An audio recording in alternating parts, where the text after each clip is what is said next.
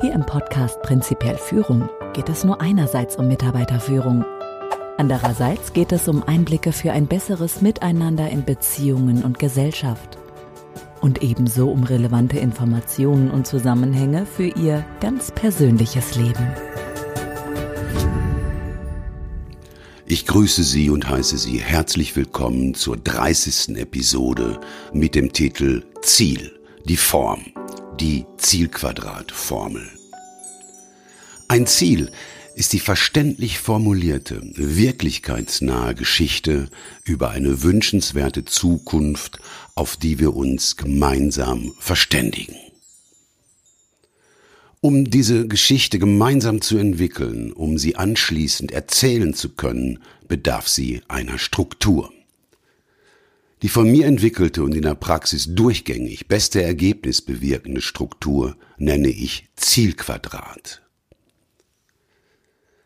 Bevor ich die Zielquadratformel beschreibe, so dass Sie hoffentlich damit Ihre persönlichen Beziehungen beziehungsweise für die Organisation, für die Sie oder in der Sie arbeiten, Nützliches anfangen können, zunächst einmal ein paar Worte zu ihrer Entstehung.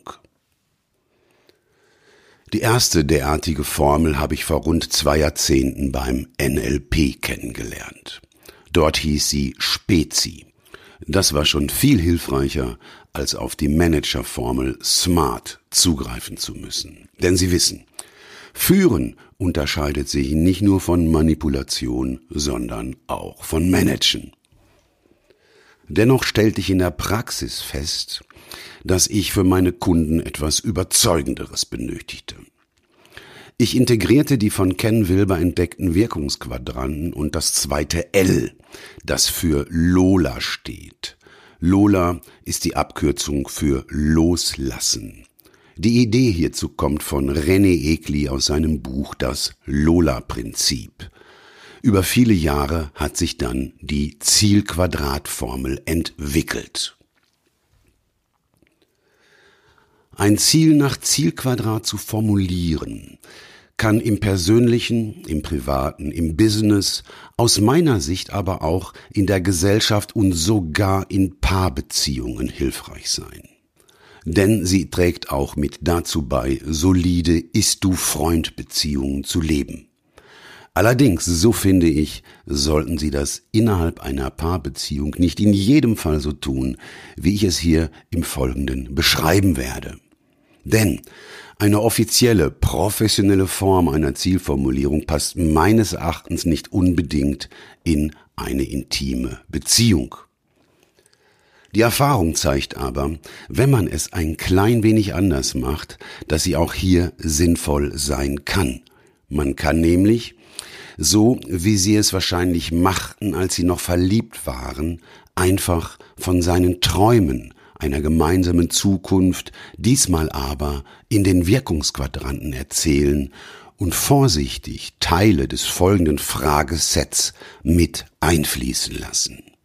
Hauptsache, Sie steuern den Scheinwerfer Ihrer Partnerin oder Ihres Partners einfühlsam und sinnvoll, so dass Sie beide schon mal vorab eine erstrebenswerte gemeinsame Zukunft in Ihren Zirkuszelten erleben. Vielleicht wollen Sie diese dann ja daraufhin gemeinsam anstreben. Das erfordert allerdings ein gutes Gespür für die Formel, für den Ist-Zustand und für die Qualität der aktuellen Verbindung. Sie sehen, auch im Privaten kann man die Führungsprinzipien und alles andere hier angebotene ebenso gut verwenden wie in einem eher formellen Business-Kontext. Sie müssen ja auch nicht gleich die komplette Formel verwenden. Aber kommen wir um die Anwendung der Struktur von Zielquadrat des ersten hier angebotenen Fragesets deutlich zu machen zum Business. Zielquadrat ist ein Akronym, ein Wort, das sich aus den Anfangsbuchstaben anderer Worte zusammensetzt. Das Quadrat ergibt sich daraus, dass der Buchstabe L zweimal vorhanden ist. Bitte berücksichtigen Sie bereits jetzt, die Reihenfolge der Buchstaben muss nicht zwingend auch die Reihenfolge der Fragen während der Formulierung sein. So beginne ich eher selten mit dem ersten Buchstaben, mit dem Z.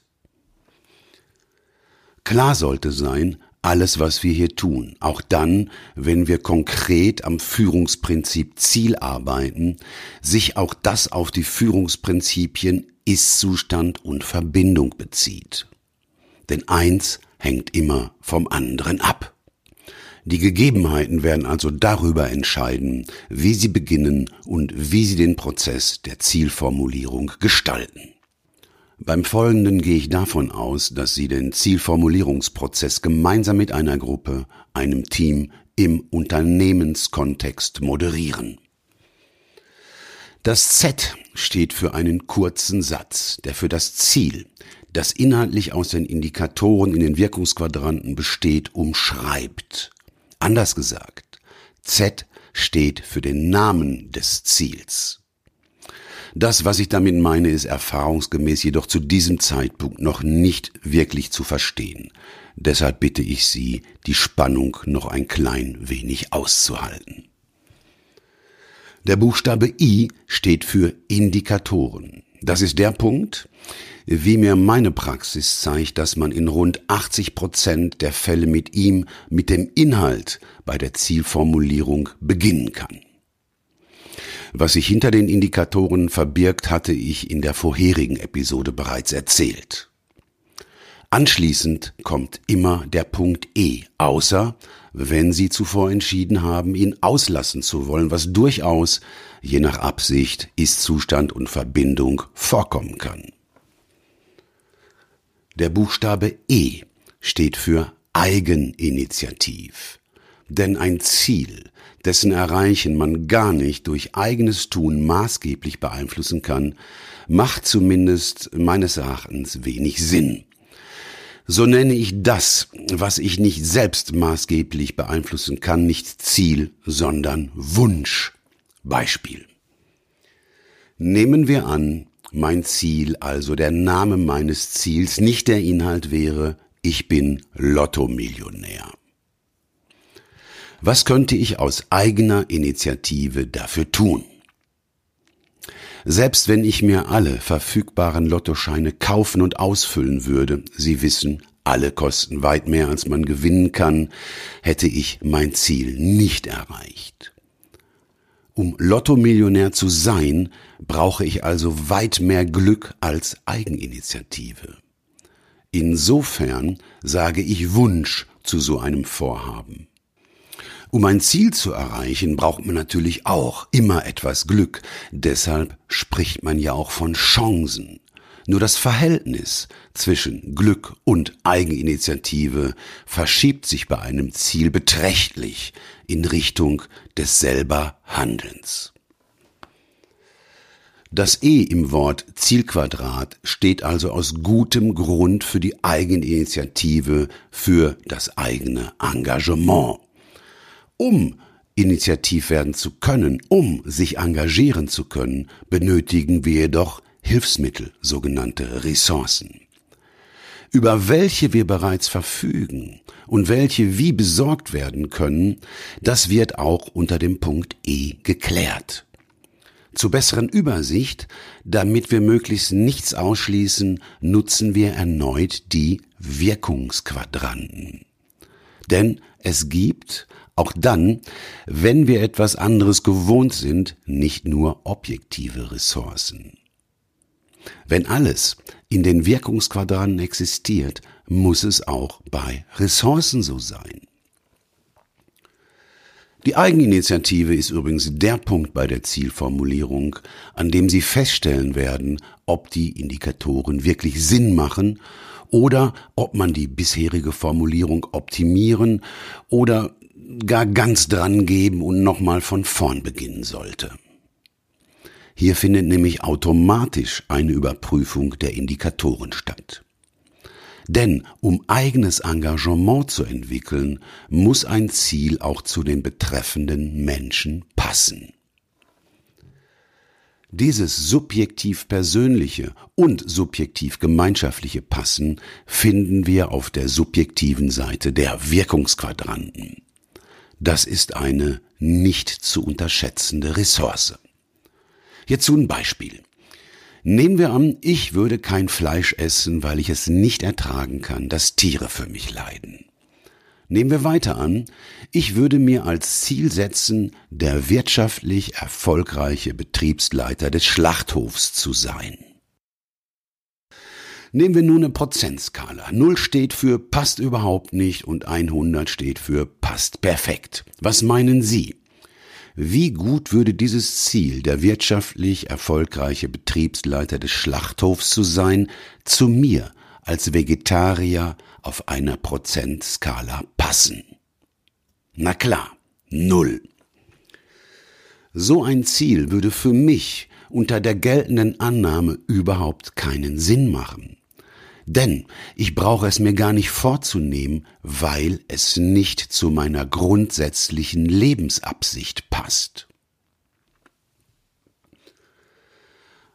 Eine weitere bei üblichen Zielformulierungen gern ausgeschlossene Ressource ist der Wille.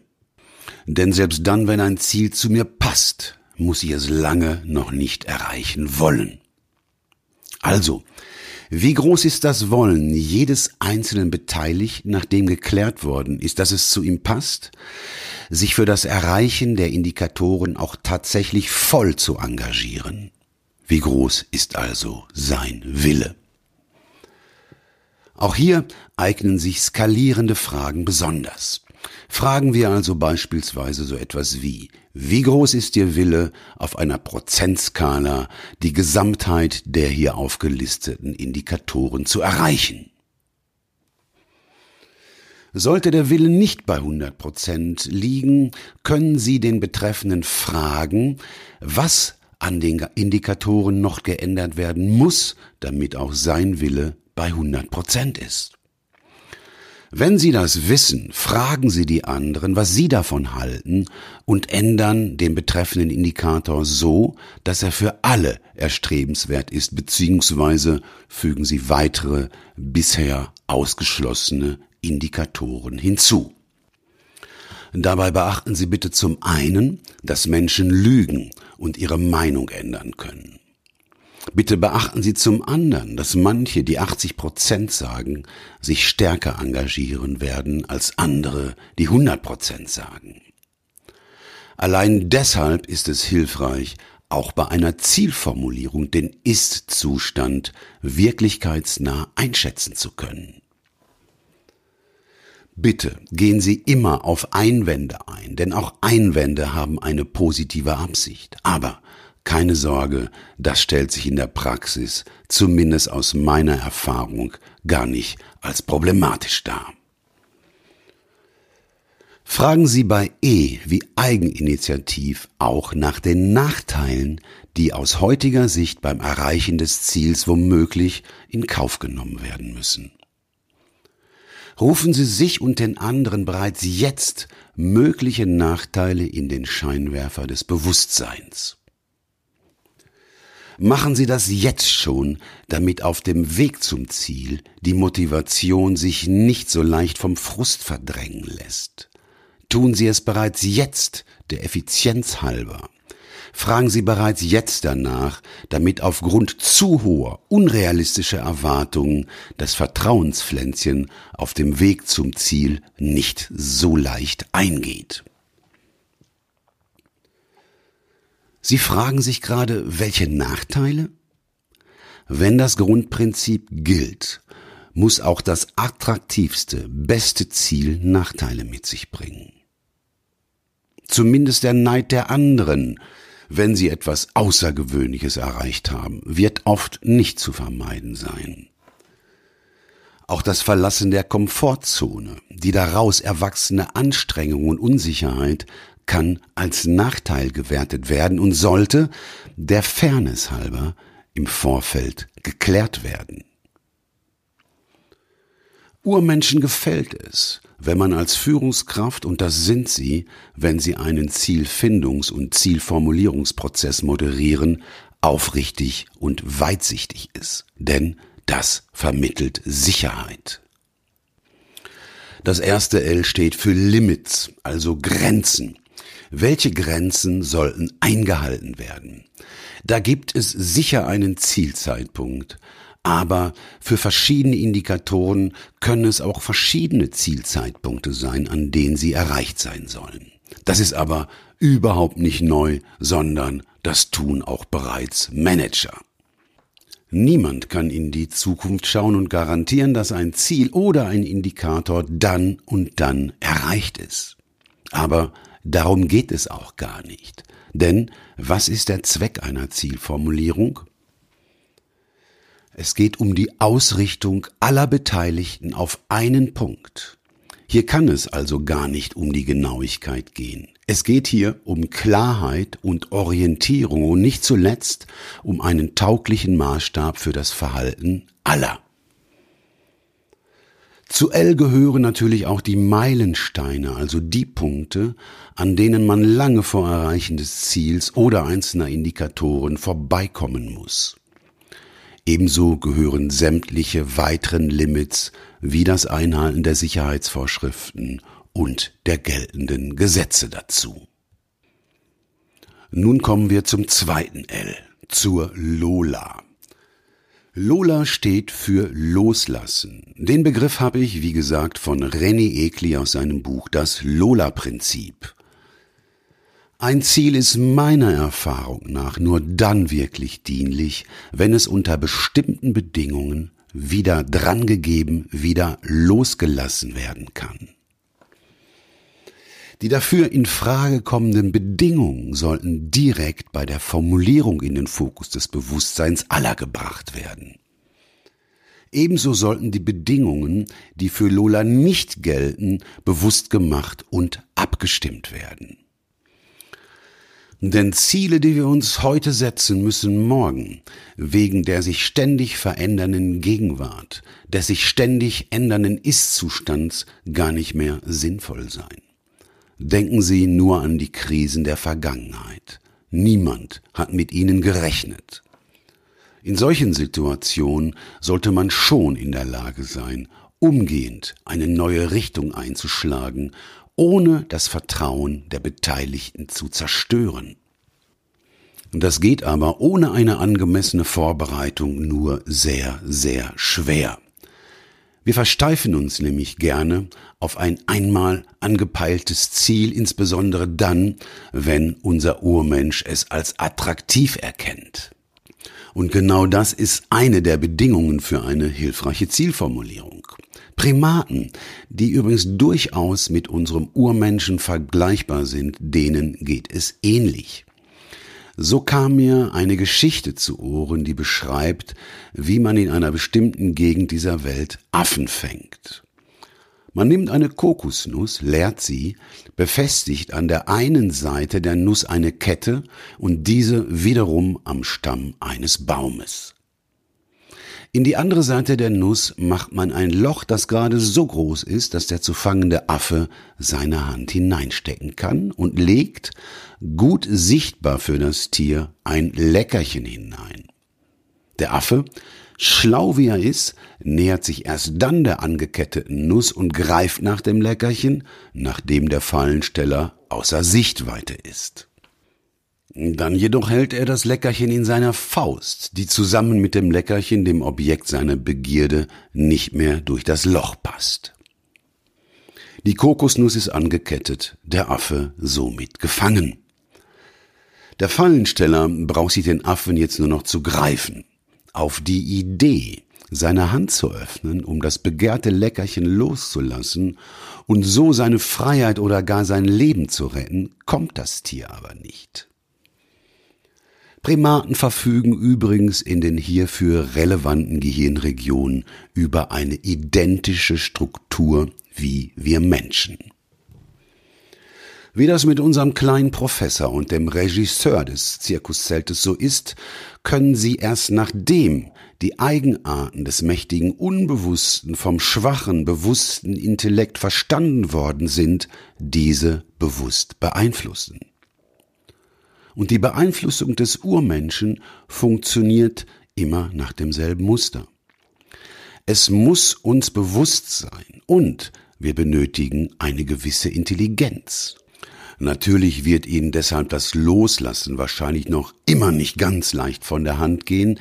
Durch das Licht des Scheinwerfers und des Professors Fernbedienung haben Sie aber überhaupt jetzt erst eine realistische Chance, bewusst loszulassen und müssen zumindest nicht mehr so arg darunter leiden, zu lange an einem plötzlich nicht mehr sinnvollen Ziel festzuhalten.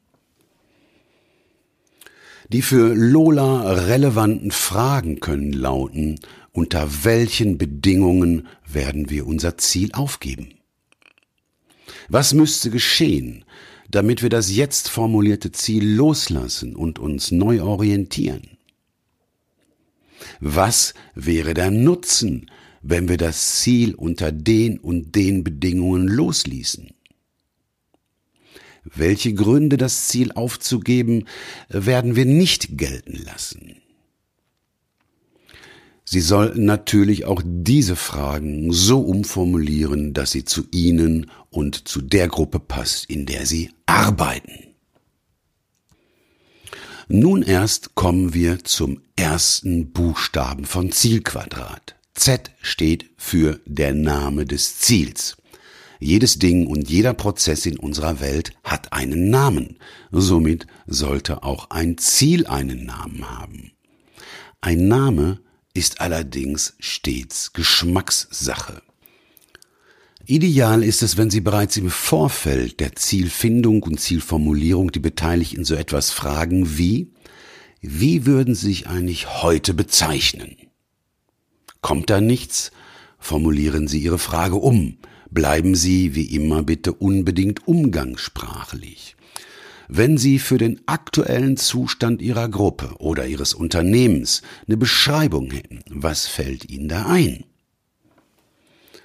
Kommt immer noch nichts, bitte werden Sie konkreter, fragen Sie geschlossen. Darf ich Ihnen ein paar Angebote dazu machen?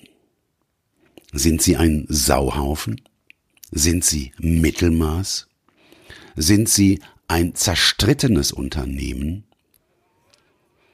Je besser Sie den Ist-Zustand und die Verbindung zwischen den Einzelnen kennen, je tragfähiger Ihre Ist-Du-Freundschaft zu den Beteiligten ist, desto eher wird Ihnen ein zumindest halbwegs passender Begriff einfallen, der von den Teilnehmern angenommen wird. Aber auch wenn sich nicht auf einen Begriff einigen können, macht das nichts merken sich einfach zwei oder drei von denen, die halbwegs passen könnten, denn sie werden sie womöglich brauchen, wenn es um den Namen des Ziels geht, damit sie eine Relation zwischen Ist-Zustand und Ziel herstellen können. Frühestens nach den Indikatoren, spätestens jedoch nach Lola, kommen sie zu Z, zum Namen des Ziels. Hierzu können Sie in etwa folgende Fragen stellen. Wenn all das, was wir hier gemeinsam in den Indikatoren zusammengefasst haben, erreicht ist, wer werden Sie dann sein? Diese Frage bezieht sich auf eine erstrebenswerte gemeinschaftliche Identität. Es sollte ein kurzer Satz oder ein Begriff sein, der zumeist mit wir sind beginnt. Da kommt in der Regel zumindest meiner Erfahrung nach nicht direkt ein verwendbarer Begriff. Falls das auch bei dem von Ihnen moderierten Prozess so sein sollte, können Sie auf den Begriff für den Ist-Zustand zurückgreifen und fragen. Wenn Sie heute noch ein Sauhaufen sind und wenn Sie dann das erreicht haben, was wir hier erarbeitet haben, wer sind Sie dann? Und wenn die Beteiligten sich auf einen derart trivialen Begriff wie wir sind ein Team einigen sollten, ist das okay. Denn, wie gesagt, der Name ist reine Geschmackssache. Wichtig ist nur, dass die Beteiligten sich damit identifizieren wollen und können. Und dass, wenn dieser Begriff genannt wird, sich jeder an den Zielfindungs- und Formulierungsprozess und an die zu dem Namen gehörigen Indikatoren erinnert. Nachdem das klar ist, fragen Sie weiter. Was ist der Vorteil für Sie, da Sie nun ein gemeinsames Ziel gefunden und vereinbart haben? Jetzt, da Sie wissen, dass wenn Sie es erreicht haben, dass Sie ein Team sind. Hören Sie zu, bestätigen und orientieren Sie die Antworten. Falls das mit dem Maßstab für richtig und falsch nicht von den Beteiligten kommt, machen Sie es ihnen bewusst. Denn ab heute können Sie sich selbst und andere fragen, wenn ich mich so verhalte, sind wir dann ein Team? Wenn du das tust, sind wir damit auf einem guten Weg, ein Team zu werden? Damit ist der Zielfindungs- und Formulierungsprozess abgeschlossen. Aber das kann natürlich nicht alles sein, denn es muss sinnvoll weitergehen. Deshalb fragen Sie auch weiter. Was müssen wir nun tun, damit wir das Ziel, das alle wollen, das zu allen passt, auch tatsächlich erreichen können? Auf diese Frage sollte der Beschluss folgen, wann der Termin stattfinden wird, an dem die ersten Maßnahmen, zu denen auch die zukünftig geltenden Regeln wie auch die Konsequenzen bei Regelbruch gehören, gemeinsam festgelegt werden. Nun beschreibe ich mal den typischen Verlauf eines Zielfindungs- und Formulierungsprozesses aus meiner Praxis. Voraussetzung ist, ich kenne den Ist-Zustand und habe mit dem Chef bereits erarbeitet, was das Ziel aus seiner Sicht ist. Natürlich muss so eine Veranstaltung so aufgebaut sein, dass eine freundliche, vertrauensvolle, lockere Stimmung herrscht. Nachdem das erreicht ist, bilde ich kleine Gruppen. Dazu wähle ich die Klicken, die auch normalerweise miteinander arbeiten und in denen vorwiegend Ist-du-Freund-Verhältnisse vorherrschen, die aber die anderen Klicken als ihre Ist-du-Feinde ansehen. Prinzipiell Führung. Anmerkung. Da alles immer über mindestens zwei Seiten verfügt, sind Feindhaltungen natürlich gar nicht zu vermeiden. Das kann man aber auch für seinen Erfolg nutzen. Denn es geht immer auch um Wettbewerb, eine Form des Krieges auf Noos. In manchen Unternehmen scheint man Wert darauf zu legen, dass die Feinde sich innerhalb des Unternehmens befinden. Ich sehe das anders.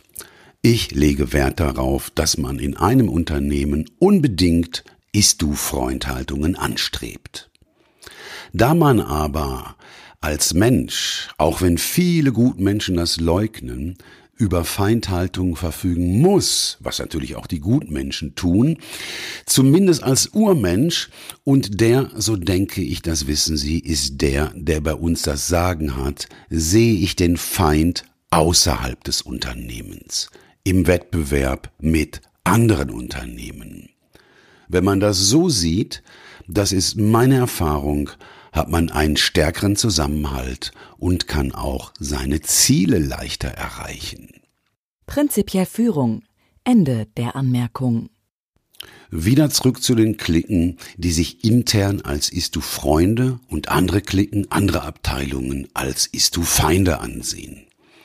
Sie erklären den Beteiligten das mit den Indikatoren, mit den messbaren und den spürbaren und schicken die jeweilige Clique mit so einer Frage wie Woran können Sie und andere erkennen, wenn es hier bei Ihnen optimal läuft?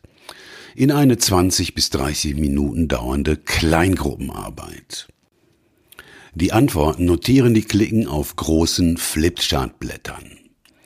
Nachdem sich alle Kleingruppen im Veranstaltungsraum wieder getroffen haben, stellt jede Gruppe ihr Ergebnis vor und siehe da, alle wollen das Gleiche. Bitte denken Sie an die Pareto-Regel. Zusammengefasst ist das, dass Ihr Unternehmen schwarze Zahlen schreibt, Sie stolz auf Ihre Leistung und auf die Art und Weise der Zusammenarbeit sind, gerne zur Arbeit kommen und dass Ihre Arbeitsplätze sicher sind. Diese Übereinstimmung wird wahrscheinlich auch in der von Ihnen geleiteten Veranstaltung für Staunen sorgen. Dass unsere Feinde das Gleiche wollen wie wir, das haben wir nicht gedacht. Die gerade genannten groben Inhalte prägen sich natürlich in jedem Kontext anders aus.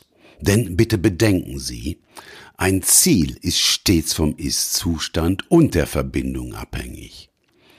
Und der und das ist überall anders und ändert sich mehr oder weniger schnell. Die von den Kleingruppen erarbeiteten Inhalte fassen Sie nun unter Mithilfe aller als gemeinsame Indikatoren gut sichtbar für alle möglichst auf einem Blatt zusammen. Und auch spätestens jetzt wird sie der Chef, vielleicht der Geschäftsführer, mit staunenden Augen anblicken, weil auch das, was er will, ist gar nicht wirklich anders. Anschließend gehe ich zu Punkt E wie Eigeninitiativ und frage nach den vorhandenen Ressourcen und liste sie auf. Dann frage ich sowas wie, welche Ressourcen brauchen Sie noch? Das sind, wenn überhaupt, zumeist nur sehr wenige. Auch die liste ich auf. Wir beschließen allerdings erst bei einem weiteren Treffen, bei dem es um Strategien, Wege, Regeln und Konsequenzen geht, wer sie bis wann besorgt. Auch bei den Ressourcen kann man auf die Wirkungsquadranten gut zurückgreifen, denn dadurch kommt man auf Aspekte, die sonst vielleicht ausgeschlossen blieben. Dazu gehören unser Zusammenhalt, unsere Fähigkeit, offen auf andere zuzugehen, unsere Zuverlässigkeit, unsere Kundenkontakte und vieles mehr. Anschließend frage jeden Einzelnen, wie gut das Ziel zu ihm passt.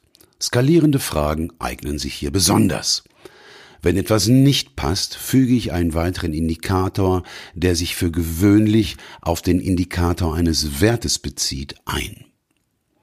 Beim Willen gehe ich ebenso vor. Wie gesagt, der Punkt E ist der, an dem es auch geschehen kann, dass man von vorn beginnen muss. Das ist übrigens tatsächlich schon mal passiert. Ich halte das aber für eher eine Ausnahme dass beim Punkt I Korrekturen vom Punkt I erfolgen, halte ich allerdings für nicht ungewöhnlich. Nun komme ich zu meiner Frage nach den Nachteilen, die auftauchen können, wenn das Ziel erreicht worden ist. Auch die visualisiere ich und frage, inwieweit jeder bereit ist, das gegebenenfalls zu akzeptieren. Beim Punkt L geht es um eine grobe Abschätzung des Gesamttermins oder der voraussichtlichen Erreichung einzelner Indikatoren und deren Meilensteine. Aber bei L geht es auch noch um die Frage, welche weiteren Grenzen sollten eingehalten werden. Hier geht es um die Berücksichtigung von Gesetzen der Arbeitssicherheit und kontextspezifischer Regeln. Das alles sollte hier bewusst werden und gegebenenfalls muss auch deshalb bei den Indikatoren noch etwas geändert werden. Nun komme ich, noch bevor ich zur Lola komme, zu Z. Das muss aber nicht sein. Machen Sie es bitte so, dass das Ziel der Veranstaltung, ein gemeinsames, sinnvolles Ziel zu finden, erreicht wird. Wenn Sie bei Z sind, fragen Sie so etwas wie, bis heute, so ist zumindest mein Eindruck, und das wurde auch von Ihrer Seite erwähnt, verhalten sich manche von Ihnen wie ein Sauhaufen. Wenn Sie nun die Indikatoren Ihres Ziels sich anschauen und sich vorstellen, dass Sie sie erreicht haben, wer sind Sie dann? Spätestens nach einigem Hin und Her sagt jemand den ersten Satz wie beispielsweise, dann sind wir ein Team. Oder dann sind wir ein Superteam. Oft kommen weitere Vorschläge hinzu. Wenn keiner von Ihnen allen ein Lächeln auf das Gesicht zaubert, lasse ich die Gruppe abstimmen und stelle anschließend Fragen zu den Vorteilen des Ziels. Natürlich verweise ich auf den nun wahrscheinlich erstmals vorhandenen sinnvollen Maßstab für richtiges und falsches Verhalten. Bevor ich schließe und ein weiteres Treffen oder andere Wege zur Erarbeitung und Festlegung zieldienlicher Maßnahmen vereinbare, komme ich zu Lola und frage so etwas wie, unter welchen Bedingungen werden Sie Ihr Ziel loslassen und sich neu orientieren? Wie leicht wird Ihnen das fallen? Was wäre der Nutzen, wenn Sie Ihr Ziel aufgrund des sich verändernden Ist-Zustandes oder der sich verändernden Bedingungen loslassen würden und sich neu orientieren? Aufgrund welcher Umstände würden Sie Ihr Ziel keinesfalls aufgeben? Die Ereignisse, die zur Neuorientierung führen könnten und auch die, die nicht für die Aufgabe des Ziels gelten dürfen, visualisiere ich ebenfalls. Welche das sein könnten? Unter anderem keine Lust, Streit, der Verlust eines Auftrages, eine Krankheitswelle. Der Vorteil, wenn das notiert und beschlossen wurde, ist, dass es nachher weniger Aufwand erfordert, Leute, die sich nicht fürs Gemeinsame, sondern für ihre persönlichen Ziele engagieren, einzufangen und die Richtung beizubehalten. Natürlich muss man sich, aber das sollte man als Führungskraft sowieso, alle nur denkbaren Optionen offen halten. Denn wenn im Nachhinein einer nicht wirklich will, was natürlich Indikatoren auch in den objektiven Quadranten haben wird, sollten Sie ihn vielleicht fair, aber konsequent loslassen. Die Zielquadratformel ist nichts anderes als eine Aneinanderreihung von Fragen. Ein Frageset, wie ich es bei den sechseinhalb Fragearten erwähnt hatte. Wenn Sie der Struktur von Zielquadrat folgen, bewegen Sie den Scheinwerfer in den Zirkuszellen der Beteiligten nach einem Muster, das in ihnen ein sinnvolles Zukunftsszenario entstehen lässt. Damit teilen alle ein beeindruckendes subjektives gemeinschaftliches Erleben, entwickeln eine konstruktive perspektivische Haltung, also subjektiv persönlich und gemeinsam wird eine ebensolche Haltung subjektiv gemeinschaftlich entwickelt. Dieses gemeinsame Szenario synchronisiert die Ausrichtung aller Beteiligten auf einen lohnenden Punkt in der Zukunft. Sie wissen noch das ferromagnetische Eisen aus dem Physikunterricht? Diese Bündelung aller Kräfte auf einen Punkt vergrößert naturgemäß die Chance, die Indikatoren in allen Quadranten auch tatsächlich zu erreichen. Alle sind orientiert und engagiert. Mehr geht nicht, da die Zukunft stets ungewiss ist. Berücksichtigen Sie bitte, dass das ungeliebte Gefühl der Angst mit all seinen Folgen wie Angriff, Flucht, Starre und ihre Mischformen immer dann auftritt, wenn wir über keine Orientierung verfügen. Denn Orientierungslosigkeit schafft Angst. Immer. Orientierung bewirkt das Gegenteil. Liebe. Jo, das ist ein großes Wort. Auch darunter verstehen wir alle zumeist was anderes. Ich meine mit Liebe jetzt und hier Freiheit, Sicherheit, Ist-du-Freund-Haltungen, Vertrauen, Gemeinschaftsgefühl, Respekt, Fairness, die rechte Nähe, Konstruktivität und Erfolg. All das also, was wir von Herzen wollen. Aber bitte bleiben Sie wirklichkeitsnah. Denn auch damit werden wir nicht alle Konflikte vermeiden können. Denn Konflikte gehören, wie bereits das Grundprinzip zeigt, zwangsläufig zum Leben. Aber wir können damit sinnlose Konflikte vermeiden. Die Konflikte, um die es nach der gelungenen Zielfindung und Formulierung gehen wird, drehen sich nämlich vorwiegend um das, wie wir das, was wir wollen und vereinbart haben, erreichen können. Das allerdings sind konstruktive Konflikte. Bitte beachten Sie darüber hinaus. Ohne Schiedsrichter, ohne Führung, so wie ich es hier meine, wird es aber auch dann nicht gehen. Denn Menschen verhalten sich, wie viele Experimente und auch die Praxis zeigen, konstruktiver, wenn sie wissen, dass sie beachtet werden. Sie verhalten sich konstruktiver, wenn sie wissen, dass die vereinbarte Konsequenz für den Bruch von Vereinbarungen auf dem Fuße folgt. Aber das ergibt sich ja bereits aus den drei Führungsprinzipien und dem anderen, was ich Ihnen bisher an Perspektiven zu uns Menschen und zur Führung angeboten habe. Noch was. Ein Ziel ist nicht in Stein gemeißelt. Die Maßnahmen, Regeln und Konsequenzen auch nicht. All das sollte kontinuierlich in Zusammenarbeit mit allen so aktualisiert werden, dass das Vertrauen, die Motivation und die Orientierung bestehen bleiben. Dafür haben Sie ja schon bereits jetzt taugliche Werkzeuge, weitere werden in weiteren Episoden noch folgen. Hier in dieser Episode zum Thema Ziel. Sie brauchen nun nicht mehr wenn sich der Ist-Zustand relevant verändert, ein ganz neues Ziel zu formulieren. Sie können einfach auf das bereits vorhandene Ziel zugreifen und können es nun mit wenig Aufwand dem aktuellen Ist-Zustand anpassen. Prinzipiell Führung. Zusammenfassung. Die Form, in die der Inhalt eines Ziels sinnvollerweise gegossen werden kann, nenne ich Zielquadrat. Weder der Inhalt noch die Form des Ziels sollten vorgegeben, sondern gemeinsam erarbeitet werden. Wobei man den Anfangsbuchstaben der Form nicht zwingend der Reihe nach folgen muss. Dennoch beginne ich hier mit Z. Z steht für der Name des Ziels. Die Frage hierzu lautet für eine Gruppe sinngemäß, wer werden wir sein, wenn wir das, was in den Indikatoren beschrieben ist, erreicht haben?